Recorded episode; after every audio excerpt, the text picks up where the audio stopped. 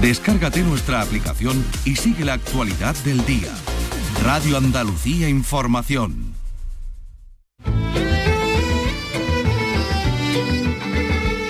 Andalucía es cultura. Con Maite Chacón. Radio Andalucía Información.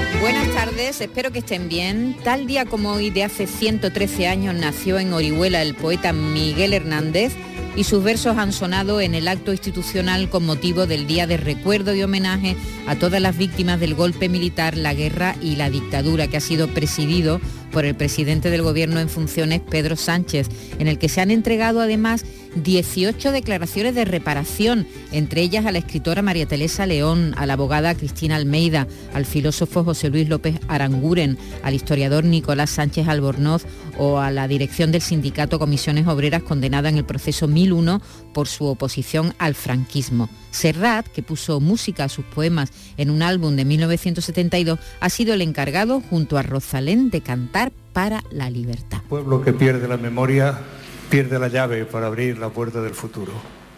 Para la libertad, sangro lucho per vivo. Para la libertad, mis ojos y mis manos, un árbol carnal, generoso y cautivo. Doy a los cirujanos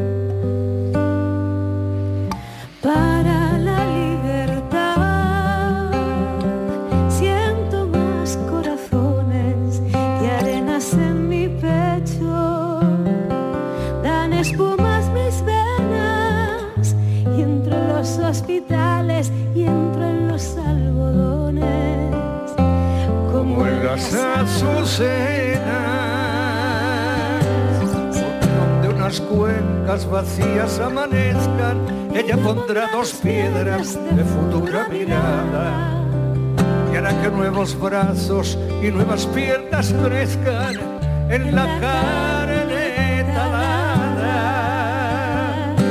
Para la libertad, sangro lucho per vivo para la libertad. Mis ojos y mis manos, como un árbol carnal, generoso y cautivo, doy a los cirujanos.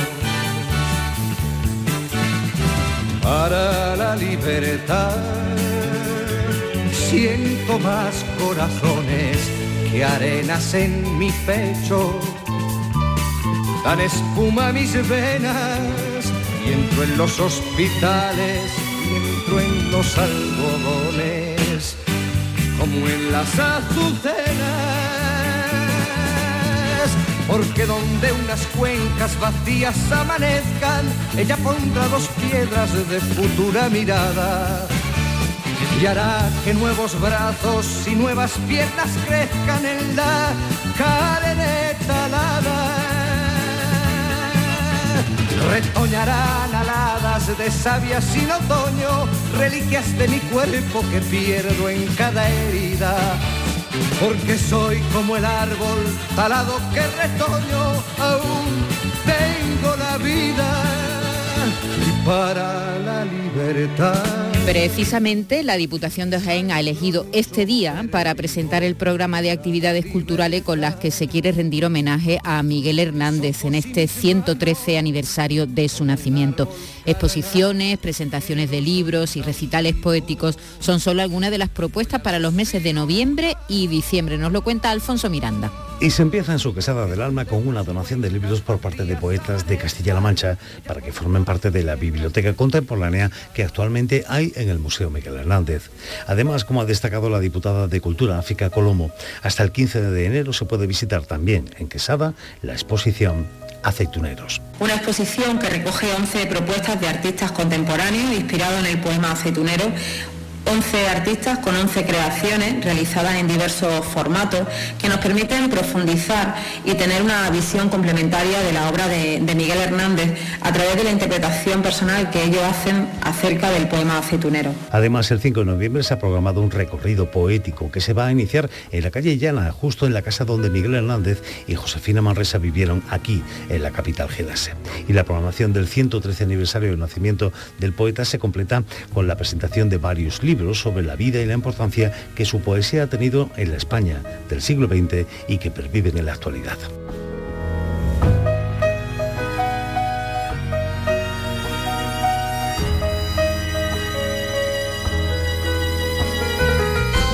Andalucía es cultura, con Maite Chacón. Radio Andalucía Información.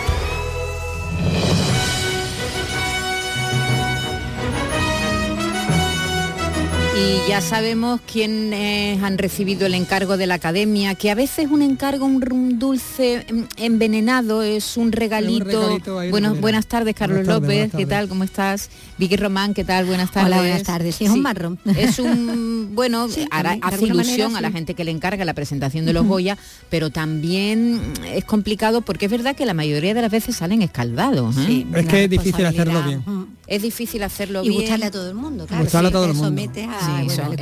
no meter la pata, es que... No meter la pata. lidiar a lo mejor con un guion que a lo mejor no No, defiendes mucho, que si es reivindicativo o no, que si eh, tiene gracia o no, que si para qué cantan si no saben cantar, para qué bailan si no saben bailar, que se metan donde tal. Tiene que, entenderse sin ser chabacano. Que, hagan chiste. No, por favor, que no hagan tantos chistes. Que sea más serio, no, que sea más divertido. En fin, no nos ponemos de acuerdo. Que le den un parito al poder sin dárselo. o dándoselo también. en fin, que ya sabemos que Ana Belén y los Javi serán los encargados de presentar la gala de los premios Goya 2024 que se van a celebrar en Valladolid el próximo 10 de febrero. La cantante y actriz ha estado nominada cinco veces a los Goya, cuatro como actriz y una como directora Nobel en el año 1991 por la película Cómo ser mujer y no morir en el intento, basada en el libro del mismo título escrito por Carmen Rico Godoy, ¿os acordáis, no? Carmen Maura, Antonio Resine la época, los años aquellos de la comedia madrileña que le llamaban. Sí, Colomo, ¿no? Sí, sí, un poco Colomo. Y en 2017 eh, nunca recogió un Goya a ella por estas nominaciones, pero eso sí, en 2017 fue galardonado con un Goya de honor que también se lo merecía, ¿no? Después de una carrera tan larga. Y un año después, en 2018, Calvo y Ambrosi fueron nominados por el guion y la dirección Nobel de La Llamada que es un, éxito que tuvieron. Los Javi además están ahora de plena actualidad por la estupenda serie La Mesías, que se está emitiendo ahora mismo en Movistar.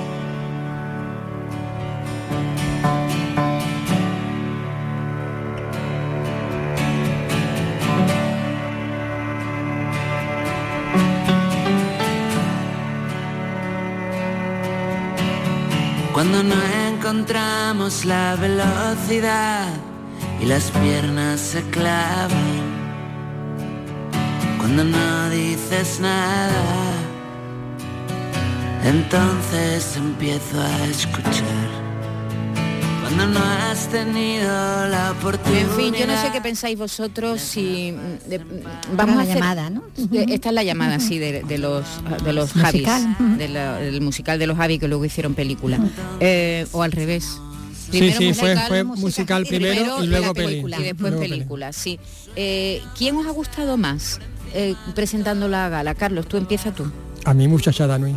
Muchachada Nui son los que más te han gustado. Pues mira que recibieron críticas. Sí, pero, es que no entendieron. El humor manchego es complicado. Es que es complicado. Y ellos habían hecho muchas veces, en otras ediciones habían hecho sketch eh, puntuales que ponían incluso antes de la ceremonia que se iban emitiendo por la tele. Pero claro, dejarle toda la gala, todo el peso de la gala a los tres con ese humor tan peculiar, eh, desdoblándose, triplicándose, invitando a otros actores también a intervenir con ellos, ¿no? A Aurévalo, ¿no? Aurévalo, uno de los que participa muchas veces. Pues no y tan, tan, incorrecto a veces. Tan incorrecto también, pero sobre todo por lo, por lo surrealista de la, de la, de la situación. era una propuesta, es una propuesta que no es apta para, todos los públicos. el fuego a lo mejor de los Goya. Una propuesta arriesgada fue en el año 2013 y algunos titulares dijeron cosas como La peor noche de Joaquín Reyes y Ernesto Sevilla. Cuando no temamos a lo que vendrá y bajemos la espada Veamos el clip de nuestro musical. Mamá, mamá, tengo, tengo hambre. Pues ya son las 7 menos cuarto, si quieres te hago un bocadillo de tortilla y una pera pelada y ya merienda cena. Merienda cena, merienda cena, merienda cena, no merienda ni escena. Vaya faena, menuda ajena. Si yo sé esto, mamá, no te digo nada. Oye el crío, la guerra que da. Si ahora meriendas, luego cómo vas a cenar. Ya verás, cuando venga papá ya verás. Normal que esté de los nervios. Merienda cena, el musical. Quiero cantar.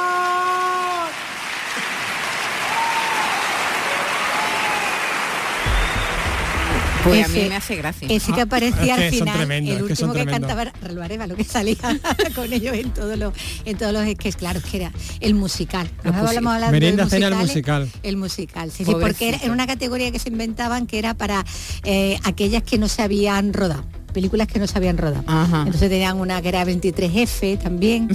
Estaba luego esta de el musical este de la merienda cena. Otra de zombie también.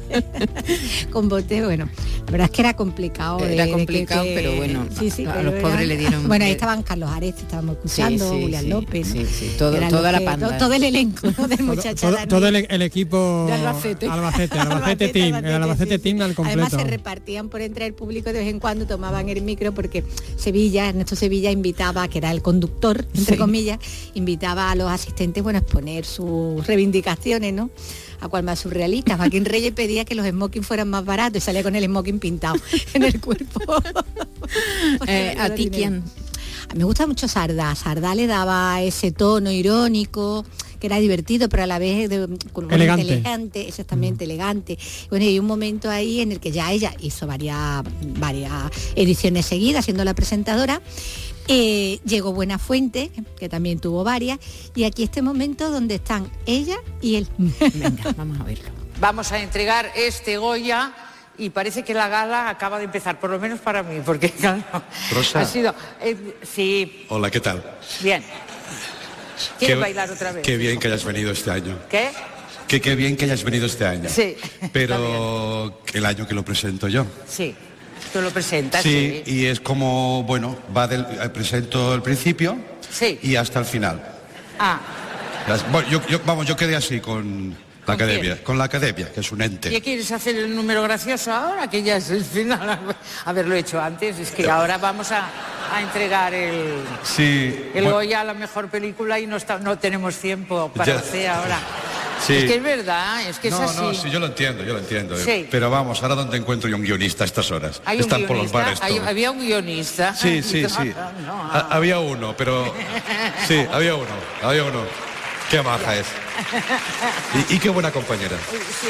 Oye, dile, si lo Sí, ves, dile que numere las páginas, Sí. por favor. Porque... Ya, ya se lo diré, pero vamos, es- que tiene el teléfono apagado, que está en un bar. Bueno, mira, no te muevas. Hay un problema ahora aquí, ¿eh?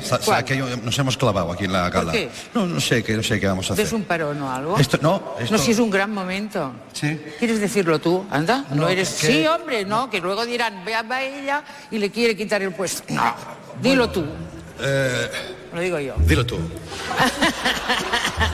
Pero ya la mejor película iba a dar paso. En fin, fue maestra de ceremonia en tres ediciones y la verdad es que marcó a todas las de después, tuvo unas críticas estupendas, buen Ujú. share, es decir, sí, que ahí el público estuvo con ella. Yo me acuerdo mucho de la, creo que la primera edición que presentó, que ella salía mm, haciendo que estaba muy nerviosa, que había perdido el guion y estaba sí, con los sí. pelos tiesos, en fin, dice, ay Dios mío, tal y cual. Y cuando entregó el premio dice, bueno, ya entregó el primer premio, ya solo quedan 22.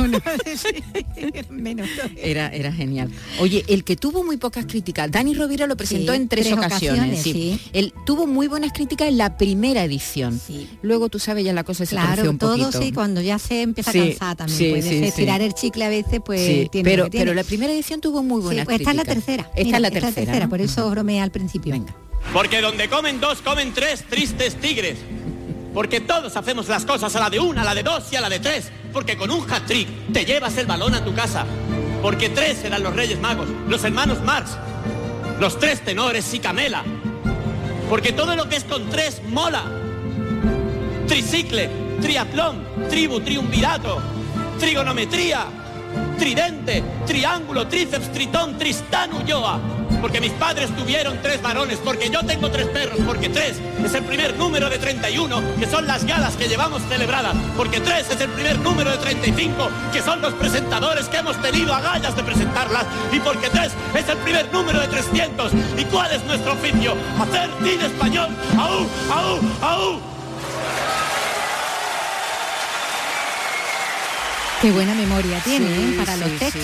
Tiene, tiene un genio, está acostumbrado a hacer monólogos. No, no y para eso tienes que tener una, soltura, una, es muy solvente y una velocidad, lo hace estupendamente. Y fíjate, aquí después de el, muy buenas críticas en el primero, en el segundo ya le dieron y aquí ya él defendía, hombre, que, que tenía, que podía hacerlo el tercero sin problema. pues nada, Ana Belén y Javi, os deseamos suerte.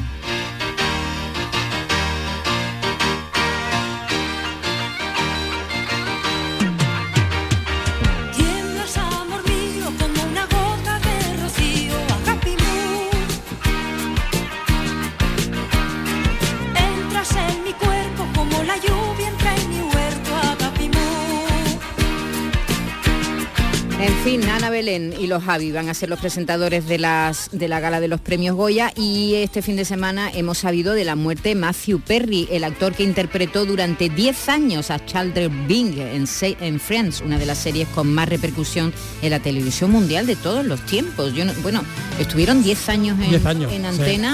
En un programa que grababan en la mayoría de las ocasiones con público, en directo. una sitcom eh, típica, con- con grabación con Sí, público. clásica norteamericana. sí, Clásica, los aplausos y las risas son de allí. son de allí, aunque algunas escenas se apartaban un poco cuando eran más íntimas y más delicadas, pero el público estaba allí presente las 10 temporadas y se hicieron mayores. y se serie, efectivamente claro. se hicieron mayores, no, no solo se hicieron mayores, sino que tuvieron tanto éxito que se convirtieron en los actores mejores pagados de la televisión en estuvieron su momento. unidos. Claro, porque claro, no, no aceptaron nunca nada que no fuera para todos, ¿no? Y Sí. entonces, claro, así mantuvieron el pulso siempre. Fue una de las claves. Una de las claves es que de verdad se convirtieron en amigos. Eh, durante el tiempo de y, y ha, y ha continuado su amistad acordaros del capítulo aquel que rodaron Capítulo hace- especial de reencuentro, de... de, sí, sí, de que- reencuentro por el que cobraron cada uno más de dos millones de Sí. dólares y, y se veía ese buen rollo que todavía tenían ¿no? Mm, Negociaron muy bien Sí, su- sí, sus sí. temporadas, Sí, ¿no? sí. Con la Y- serie. Y él ha seguido cobrando, bueno, él, él y todos, ¿no? Matthew Perry y todos los actores han seguido cobrando, es decir, dinero. Pro- problemas de dinero no tenía este No. hombre, sí tenía problemas de adicción. Ah, ah, mm, el actor fue encontrado este pasado sábado en su jacuzzi por la mujer que trabajaba en su casa y todavía no ha trascendido del todo la causa de su aguamiento.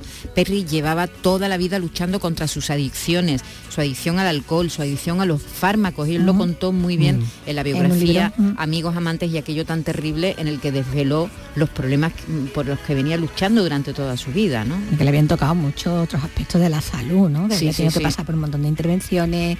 Estuvo a La punto de morir. más en varias ocasiones. Sí, Sí, sí, la verdad que. Muerto muy joven, claro. Sí, sí, sí, muy Ha joven. muerto el, el día del cumpleaños de, de Julia Roberts, que, Que fue la- su novia, que también participó en un cameo en, en Friends. Sí, sí, a partir de ese cameo tuvieron un rollo que duró unos Claro, meses. Seis ¿verdad? meses, sí. Él, él la dejó porque pensaba que no, que no era suficiente para ella. Sí, sí. Él dijo algo así como antes de que me deje Julia, que me va a dejar tarde o temprano, la dejo yo a él, ella. él solo veía de sí mismo los defectos. Sí, sí, es verdad. Era, era un hombre con, muchas inseguridades, ¿verdad? Decía que, que, no- que si ella la dejaba que no, que no podía Enfrentarse a eso, entonces Sí, la sí. dejó. No importa si tienes éxito o no, a la enfermedad no le importa, dice en esa obra, decía en esa obra. eh, ya era alcohólico cuando empezó a rodar Friends con apenas 24 años, así que descanse en paz. Y hoy se entregan los premios Feria del Libro, se han entregado esta Sí. mañana, Carlos, los premios Feria del Libro de Sevilla y has estado allí. Exactamente, han recaído en Antonio María Ávila, en Fernando Iwasaki y en Alicia Burulú, que tú has tenido oportunidad de hablar hablar con ella. la oiremos. Sí, Fernando Iwasaki, bueno, autor peruano, residente de hace mucho tiempo en Sevilla, es narrador, ensayista, historiador, gestor cultural y profesor universitario. Ha recibido el premio Figura del Año por su papel fundamental en la conexión entre las literaturas de España y América, reconocido eh, columnista de ABC, por ejemplo. También eh, escribe en Down Youth eh, sí, efectivamente, en, su intervención ha hecho referencia, una referencia especial a las personas que aún eh, se, acercan a los libros a través de la biblioteca, ¿no? Los préstamos de libros. Fíjate. Como son menores de edad, voy a pixelar sus apellidos, pero yo quiero ahora reivindicar el nombre de Martina, que tiene nueve años y ha sacado 140 libros en préstamo en lo que va del año 2023. Quiero reivindicar a Rodrigo, que tiene 10 años y ha, solicitado 128 libros en préstamo en lo que va del 2023. Y a Gabriela, que tiene 8 años y ha solicitado 121 libros en préstamo en lo que va de 2023. También quiero reivindicar a Isabel, que pertenece a un grupo de lectores, de mayores, que con más de 80 años ha conseguido convertir su vida en una historia oral que se está narrando por bibliotecas de la ciudad. Ellos son las figuras del año invisibles, del año 2023, y siento que todos los que vamos a hablar desde este atril, lo que vamos a hacer es la promesa ante ustedes de tratar de mantener a estos lectores, que ese número de lectores crezca. Y seguro que Martina, Rodrigo, Gabriela ojalá algún día puedan hablar también desde aquí para todos ustedes. Muchas gracias. Fíjate, ¿eh? impresionante, ¿verdad? ¿Cuántos libros en la, en la era de las pantallitas, ¿no? en la era digital, tiene, mucho mérito, ¿eh? Los niños. Pasa que es verdad que hay una edad en la que dejan de leer, son los más lectores, ¿eh? Cuando son pequeños. Pero entra la edad del pavo Sí, y después efectivamente sí, ocurre eso, sí, sí, sí. Y el móvil, y cuando entra el, móvil, en la vida de, los críos. yo recuerdo los míos de, de, pequeños sí estaban enganchadísimos a los libros. Sí, pero luego llega un momento y luego ya, mm, alrededor de la como raro porque estás leyendo pues ya no lo, no, lo abandonan pero sí, es verdad que bueno evolucionan bueno no lo abandonan algunos otros lo abandonan para siempre. Y otros ni siquiera se acercan es verdad que hay niños que no leen pero que los, los más lectores en nuestro país son los pequeños. Pero si son muy lectores, muy lectores, muy lectores al, principio es difícil que lo todo. Por en un momento vuelven y empiezan el gusanito lector, el gusanito lector, decía, el gusanito lector. en la librera, en la librería que tenemos en Sevilla te entra, te entra ese gusanito lector. Entonces hemos oído, hemos oído a Antonio María Ávila. Y ahora vamos a ahora vamos a escuchar a Antonio María Ávila, bueno, sevillano de, nacimiento, le dice que, que sevillano de, de Constantina, que es un pueblo de la Sierra Norte eh, el, premio a la trayectoria profesional, el jurado ha destacado bueno, su lucha y su reivindicación del sector del libro en Andalucía. Otro de los galardonados es el sevillano de Constantina, Antonio María Ávila. ¿Qué tal, Antonio María? Encantado. Ha recibido el premio a la trayectoria profesional por su lucha, por su reivindicación, bueno, del sector del libro. Sí, llevo ya casi 28 años dirigiendo la, la gran patronal de los editores españoles y secretariando eh, la asociación que reúne a, los gráficos, a los eh, editores, distribuidores y libreros, que se llama Fedecali, Asociación de Cámaras Libro España, donde hemos dado grandes batallas y sobre todo una muy importante en la que nos mantenemos, el fomento de la lectura. Yo diría que el fomento de la lectura en España lo pusimos de moda nosotros. Fue una guerra que empezamos en el año 2000, hacemos estudios de hábito y lectura anuales que han, que han sido tomados como modelo por la Comisión Europea, que lo han hecho este año, por eso lo recarco, eh, que es como recordar a la población igual que los economistas nos recuerdan que hay un índice de inflación, pues que hay un índice de lectura y que los países eh, ricos, los países felices son países que leen y los países que no leen no son países ni ricos ni felices.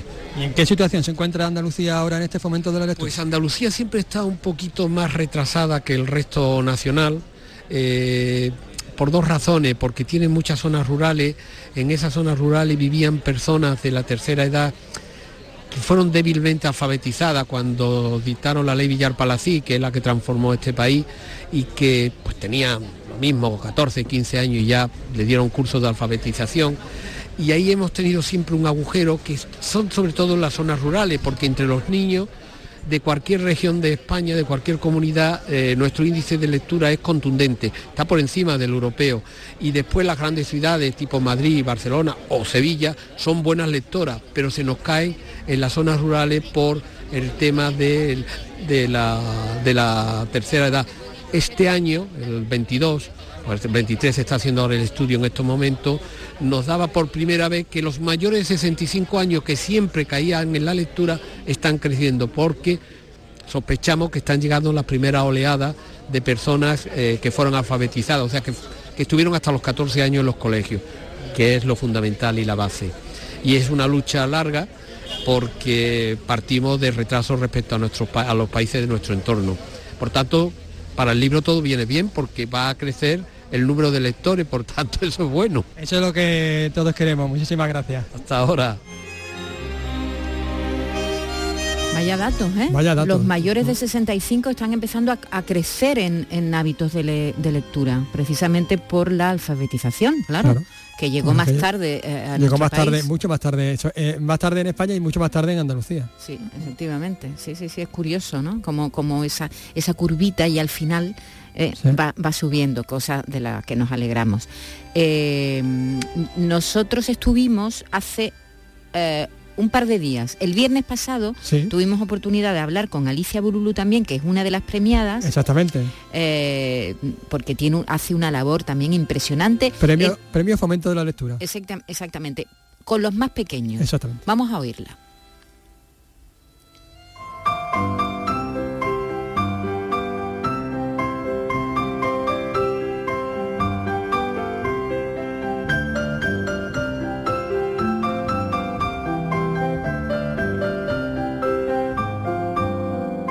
Muy contenta y muy agradecida. Y yo siempre digo, "Uy, llega la feria hay que ponerse la peineta de libro.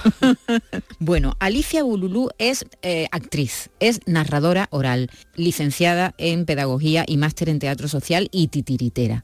Pero es sobre todo una mujer enamorada de los libros, se ha encomendado a sí misma la misión de contagiar ese amor a los más pequeños, porque es, es el material con el que tú trabajas, los libros y los más pequeños. Alicia, ¿desde cuándo tienes tú esta vocación? Pues yo creo que desde la primera vez que sentí que un libro era un espacio de, salvación y un refugio, que eso fue la infancia.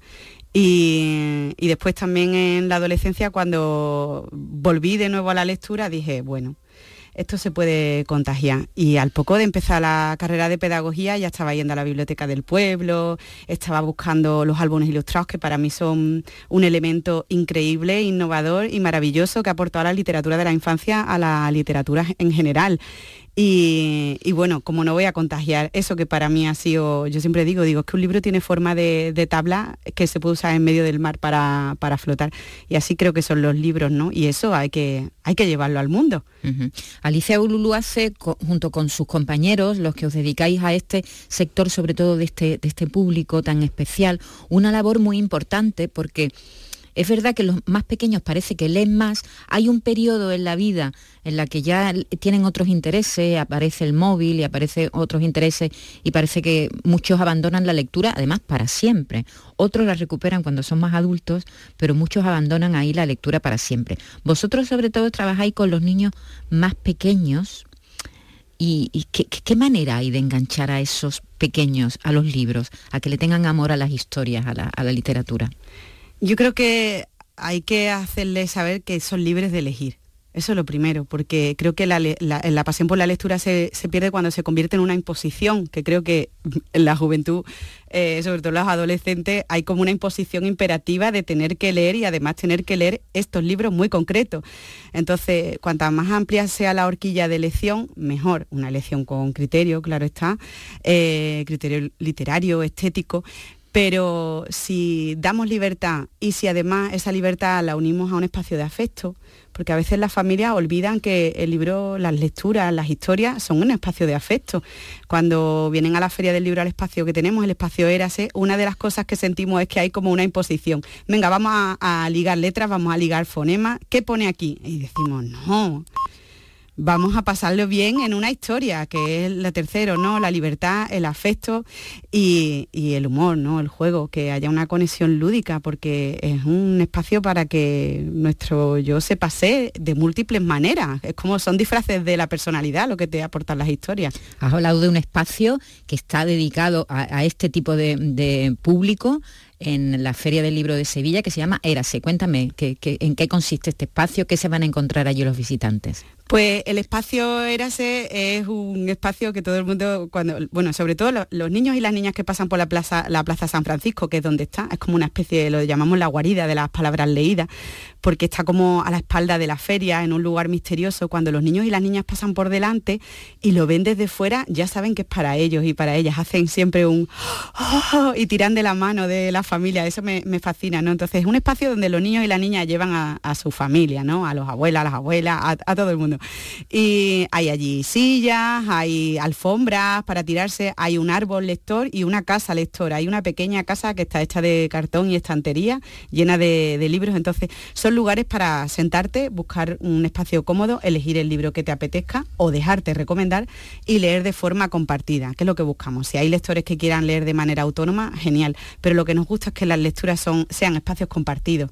Alicia Bululú nos trae un libro que se llama Diario Desayuno en el que se ve una niña muy mona delante de una taza de, Violeta, se de llama. leche, será, supongo, de, sí. de, su desayuno. Cuéntame, ¿qué es esta, este cuento ilustrado? ¿Qué es Diario Desayuno? Diario Desayuno es un catálogo de desayuno un catálogo de desayuno a lo largo de un periodo escolar, desde que empieza más o menos el otoño hasta que vuelve de nuevo el otoño, eh, pasando por el verano, donde se recogen sentires y pareceres de Violeta, que es la protagonista, en torno al desayuno. Hay días que tenemos exámenes y los desayunos no se viven igual que un día que tienes mucha prisa y tienes que llegar al colegio y el desayuno se queda esperándote.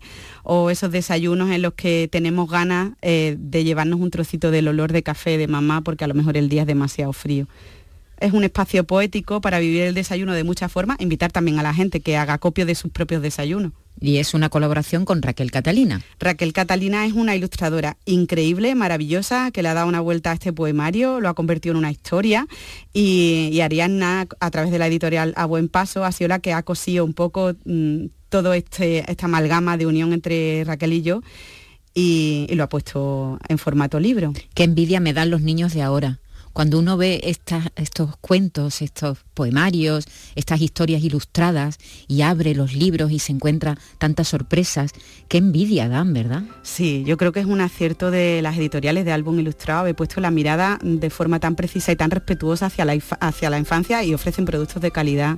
A mí eso me parece fascinante. ¿Qué te aporta a ti trabajar con los más pequeños?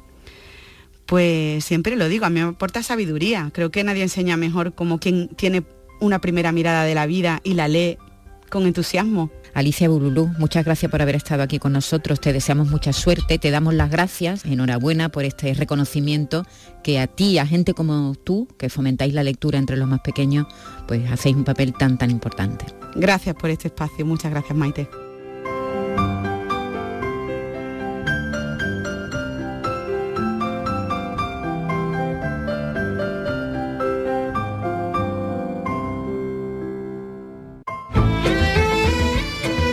Radio Andalucía Información, Andalucía es cultura, con Maite Chacón.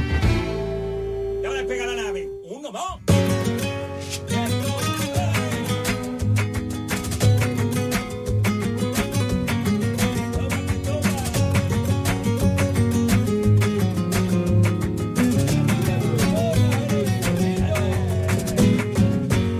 Porque yo quiero vivir orbitando en la galaxia. Siempre tengo a dónde ir. Donde vaya tengo casa. Y llegando a la calle de Plutón, me encontré con mi prima Juana.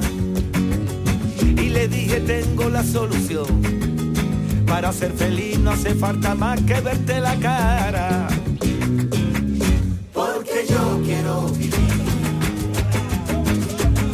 orbitando en la galaxia. Siempre tengo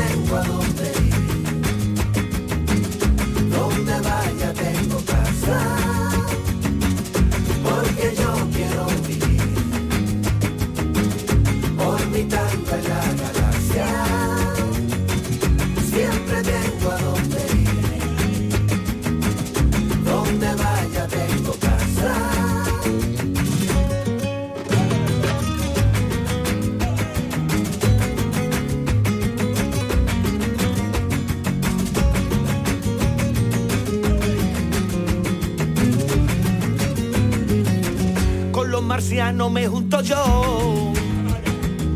Desayunan seta por la mañana. Qué pedazo de colocó. Aquí soy feliz, no me falta nada y llevo una semana. Yo quiero vivir en libertad, en tu planeta aterrizar, comprarte churros por la mañana. Dos cucharadas de azúcar y en el café, un millón de besos te llevaré en una bandeja y hasta tu cama. Porque yo quiero vivir orbitando en la galaxia. Siempre tengo a dónde ir. Donde vaya tengo casa. Andalucía es cultura, con Maite Chacón. Radio Andalucía Información.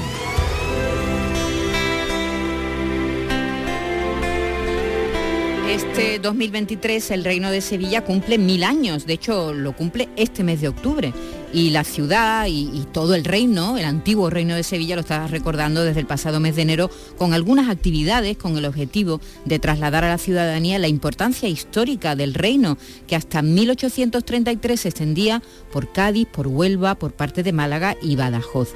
Uno de esos actos va a tener lugar el próximo jueves 2 de noviembre en el Instituto San Isidoro. Allí tendrá lugar una conferencia del profesor Emilio González Ferrín, que va a contar además con un concierto y con un recital de poemas Vamos a hablar con el profesor Diego Jiménez de Aragón.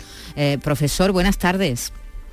Buenas tardes, Maite. Pedro, Pedro Jiménez de Aragón. Pedro Jiménez de Aragón. ¿Qué he dicho yo? Si tengo aquí delante Pedro. He cambi- le he cambiado el nombre, ¿no? Has dicho Diego, sí. Diego, es que mi espe- tengo una especialidad yo en cambiar los nombres, tengo esa manía.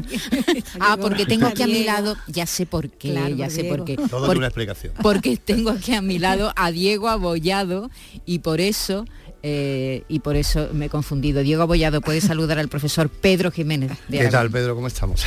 Hola, Diego, buenas tardes. Bueno, cuéntenos en qué va a consistir el acto que se va a contar allí. Bueno, el, el 2 de noviembre fue cuando, eh, el 2 de noviembre de 1023 fue cuando el pueblo de Sevilla se rebeló contra el nuevo califato africano que surgió en Córdoba y creó el reino de Sevilla. Entonces, mm, en el Instituto San Isidoro, donde yo soy profesor y jefe de departamento y coordinador del área mm, artística, pues vamos a organizar una serie de actos que consistirán en un concierto dirigido por el profesor Julián Lavado, que es eh, director de orquesta, en el que el alumnado del conservatorio que imparte las clases de asignaturas generales en nuestro centro, pues interpretará una obra eh, de Verdi, un área de Verdi, de la Traviata, que fue versionada en un poema sefardí medieval. Y, bueno, luego eh, habrá un recital de poemas de el rey poeta de Sevilla, el Mutamid, y de su mujer Rumaiquilla, que también era poetisa. Es una, una maravilla la obra de una mujer del siglo XI que escribe y publica mm, con un pensamiento bastante más liberal de lo que consideramos para la época.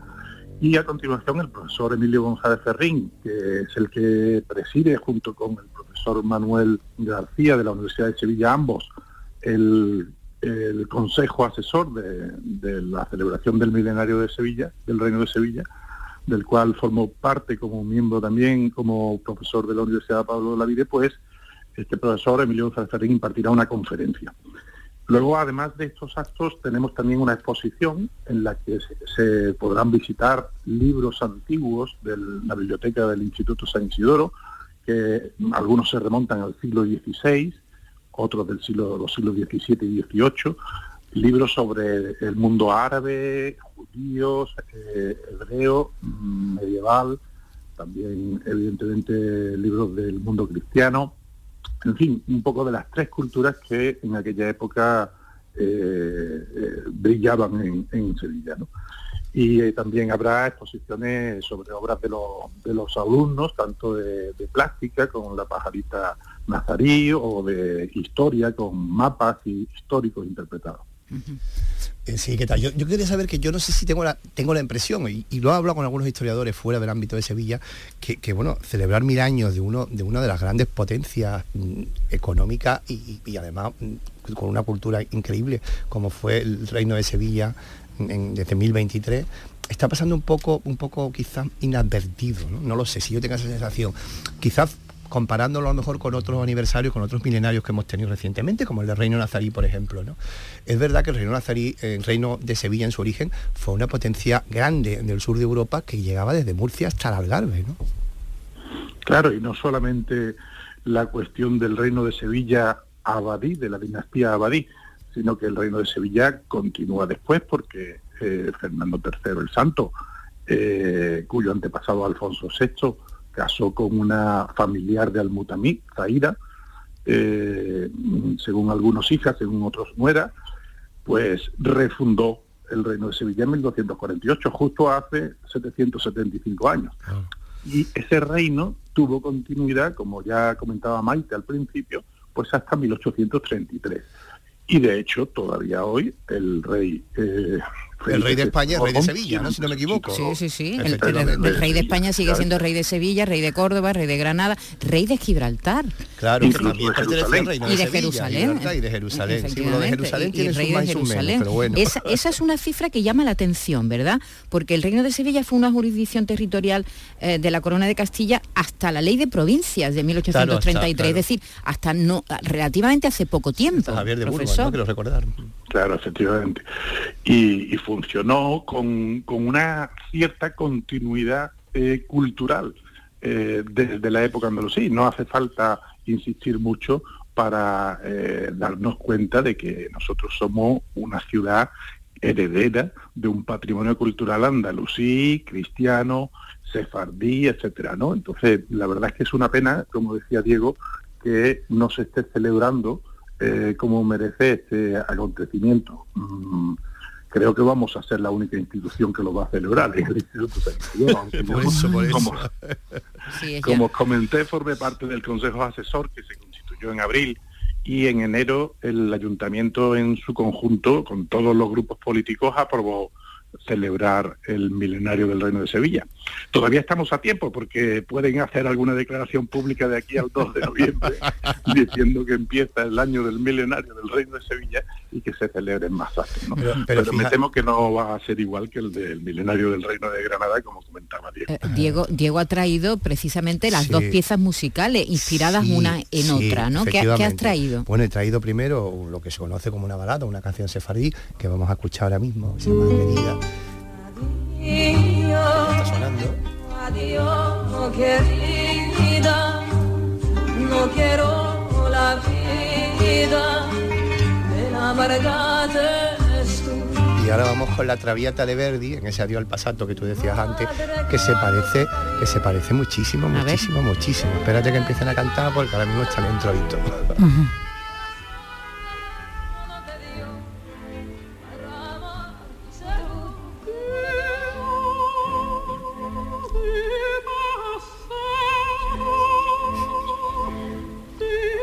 Es igual, no es que se parezca, es que es exactamente igual, ¿no? Yo no sé si Verdi, que estuvo aquí por lo- el siglo XIX, estuvo en Granada, estuvo también en, en Sevilla, no sé si sería ahí o sería simplemente de un cancionero tradicional, o de- porque esta canción se cantaría por toda Europa, por toda Europa, por, toda, por, por todo el imperio otomano de los antiguos sefardíes. No, Pero profesor, en, se- Italia, en Italia había una colonia sefardí importante, claro, en Venecia sobre todo, pero y Verdi era del norte de Italia. Y, y se van a poder oír, estas piezas o alguna de las Sí, sí. piezas el día 2, ¿verdad? Sí, sí, ambas piezas, con eso abriremos el acto, que después vendrá el recital de poemas de Almutamí y de Roma y Quilla, y en tercer lugar la conferencia y por último la visita a la biblioteca para ver la exposición de libros y obras de la luna. Muy bien. Qué interesante lo de las músicas, ¿a que sí? eh? Sí, Cómo- sí, cómo- sí. Es interesante y de hecho nosotros aquí tenemos una sección de los viernes en las que hablamos de cómo mm, la, la inspiración o la copia o no sé cómo Sí, llamarla. Hablábamos el otro día de la Carmen, ¿te Sí, sí, acuerdas? sí, de, la Carmen de- igual, De la ¿no? manera del arreglito del maestro Iradier y después de la Carmen de la manera de Carmen de Vicente, ¿no? Y parece que estamos eh, contando lo mismo de otra manera. Sí, sí, sí, es impresionante. Bueno, profesor, pues, pues que, salga todo muy bien. Es verdad que se ha perdido una oportunidad de, de, bueno, de que la gente conozca realmente lo que significó ese, ese milenio, ese reino de Sevilla que ha sido tan longevo, tan largo, ¿verdad? Sí, pero todavía estamos a tiempo, yo digo, de, de continuar. Yo sé que la revista Andalucía en la Sí, Historia, va- el próximo número va a dedicarlo al milenario y, y bueno, se han hecho algunos congresos de, de la universidad y esos volúmenes se publicarán en breve. Lo ideal sería que, que se hiciera una exposición, desde luego, y que se difundiera al, al conjunto de los sevillanos y yo creo que todavía estamos a tiempo. Hay, hay gente en el gobierno de Andalucía y en el ayuntamiento apoyando, eh, aunque por desgracia mm, todavía no se ha dado el paso definitivo. Muy bien, profesor, pues un abrazo, muchas gracias, suerte, gracias por haber estado aquí esta tarde con nosotros. Gracias a vosotros. Hasta luego. Un saludo.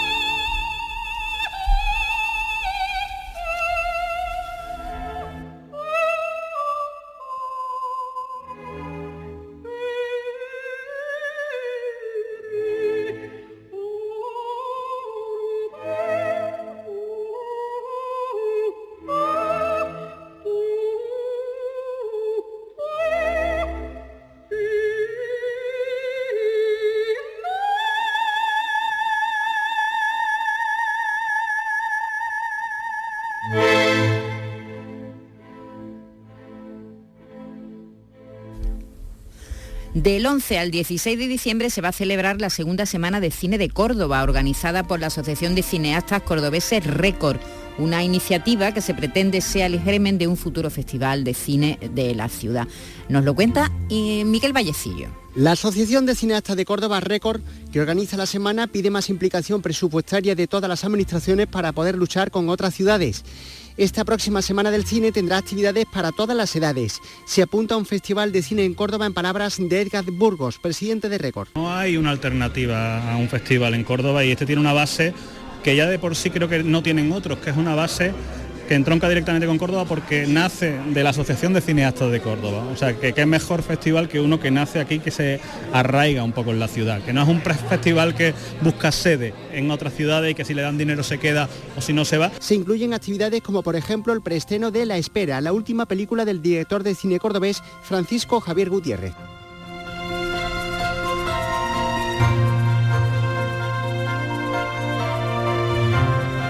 Andalucía es cultura con Maite Chacón. Radio Andalucía Información.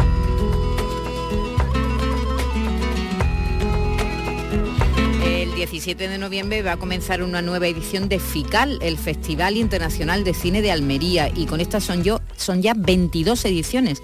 Poco a poco vamos conociendo toda la información acerca de los premios que va a tener este festival y de la tercera edición nacional de series de televisión. Belén Nieto.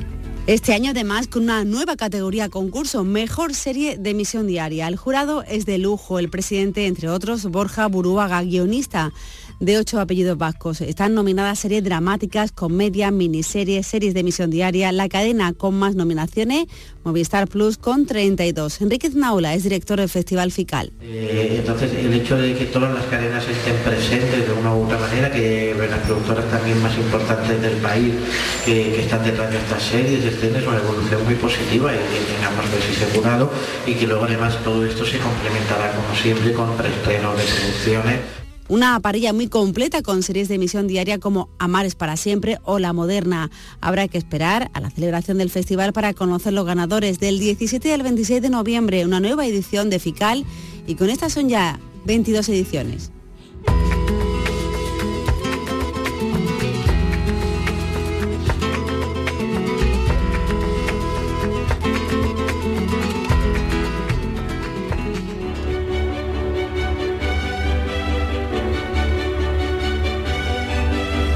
Octubre picasiano está ya a punto de terminar, le quedan un par de días, lo que quede de las horas del día 30 y mañana 31, Diego Abollado, pero las, las actividades en torno a Picasso siguen, ¿verdad? Por supuesto que siguen, fíjate, hace apenas seis días, siete días, el 21 de octubre, el 20 de octubre creo que fue.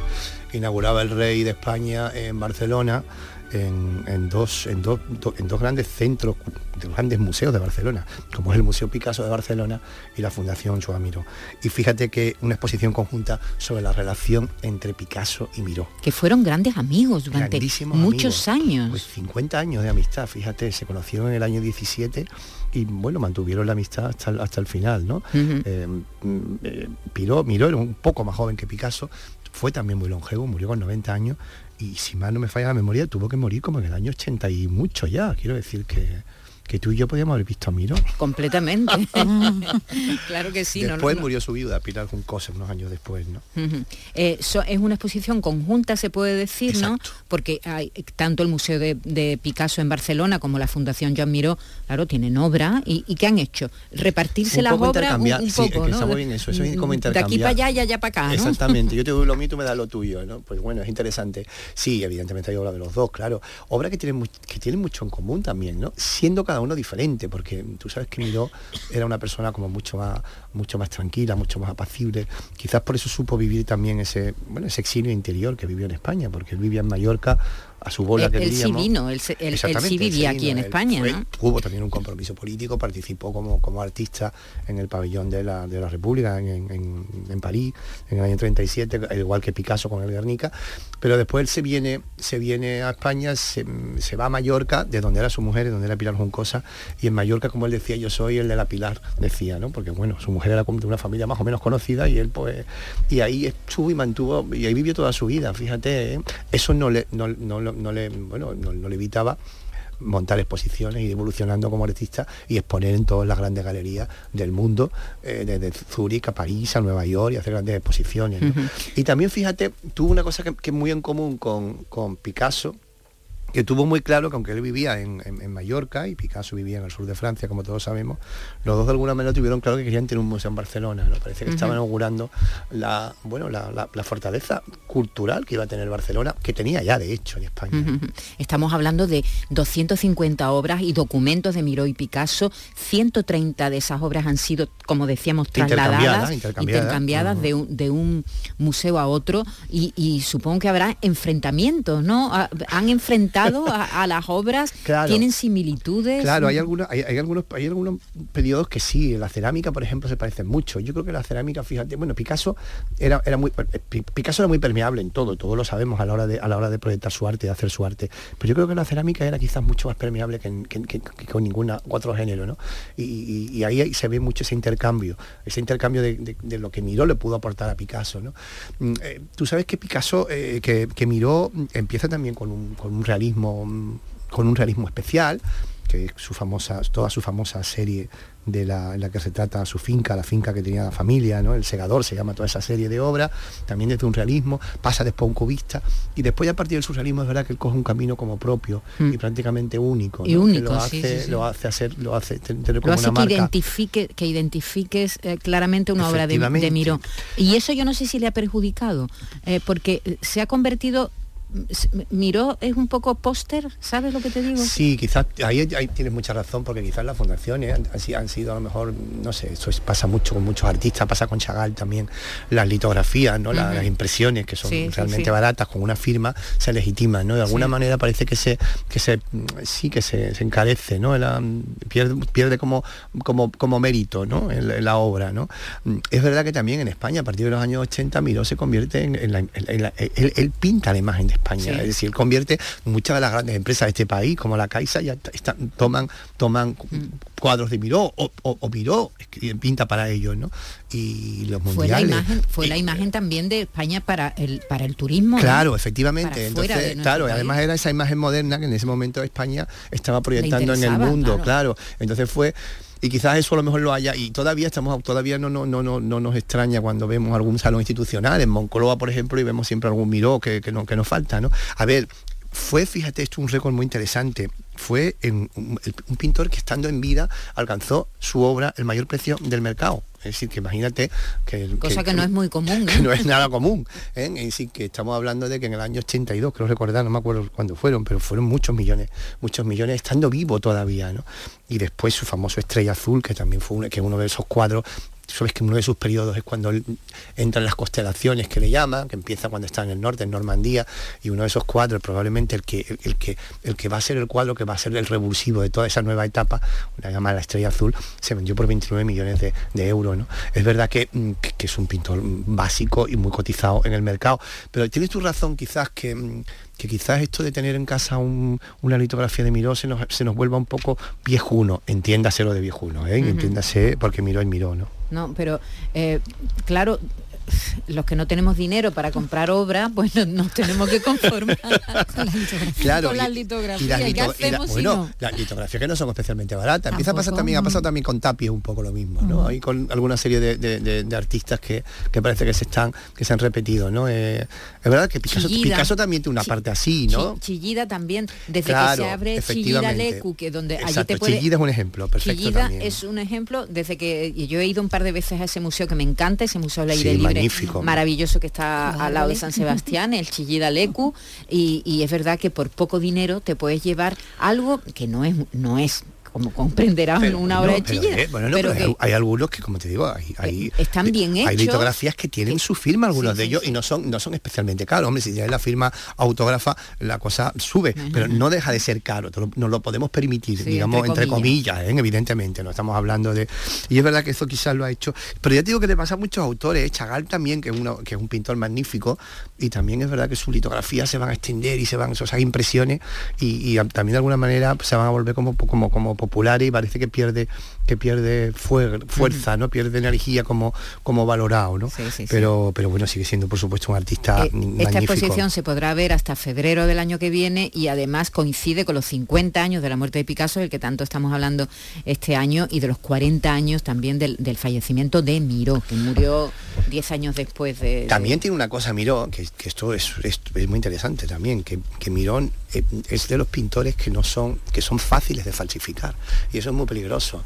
Cuando si es un pintor que es fácil de falsificar y tu obra es tremendamente, está tremendamente Popular, cotizada claro. y Claro. cotizada y en el mercado, entonces esto, esto es muy peligroso porque hace que, que muchos museos tengan muchos miroses que probablemente no lo sean. Eso es una gran, eso es una de las grandes, de los grandes melones que habría que abrir en el arte. Pero no en el contemporáneo, ¿eh? hasta en el antiguo no, también. no, ¿eh? siempre se dice, ¿no? Sí, que sí, si de verdad, que si de Real, verdad, originales, claro, Claro, si ¿cuántos se descubrieran la obra falsa que hay en, en- Sí, en sí, museos muy muy importantes, Eh, sí. pues nos llevaríamos la mano a la cabeza. Hay que Ajá. recordar que algunas de estas piezas no vienen directamente ni del Museo Picasso de Barcelona ni del Museo Miró, sino que también son cedidas por la National Art Gallery de Washington, sí, también por, por, por la El Museo Picasso de, de París la también. Tate Modern de Londres. Efectivamente, hombre, porque es que porque es que Es miró. decir, que habrá obra miró- que no se haya visto aquí en no, España. No, por supuesto, y además ese intercambio, ese intercambio es interesantísimo de ver y que estamos hablando, como digo, de uno de los pintores más importantes del arte contemporáneo del siglo XX. Pues si van a Barcelona, ya saben que se acerquen a esta exposición muy interesante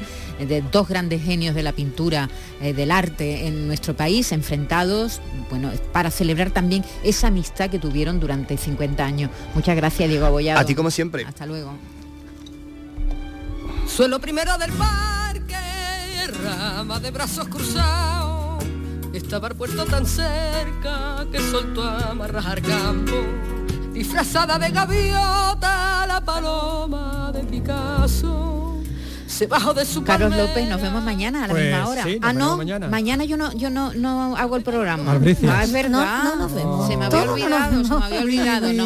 Así que ya nos vemos, yo creo que el jueves directamente, ¿eh? Pues Adiós, adiós. Adiós, adiós.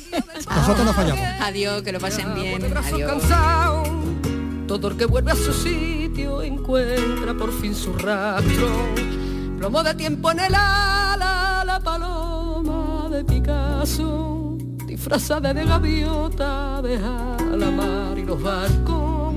Por la mar y por el puerto, confunde el mástil y el árbol.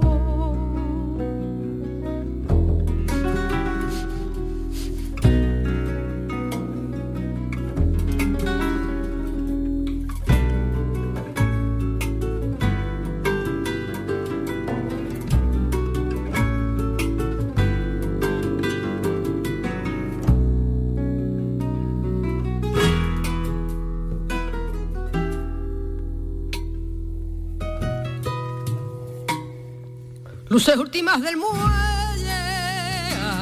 brazos cruzados. Estaba el tiempo tan cerca que soltó amarras. Donde da la vuelta al puerto alguna vez me fue dado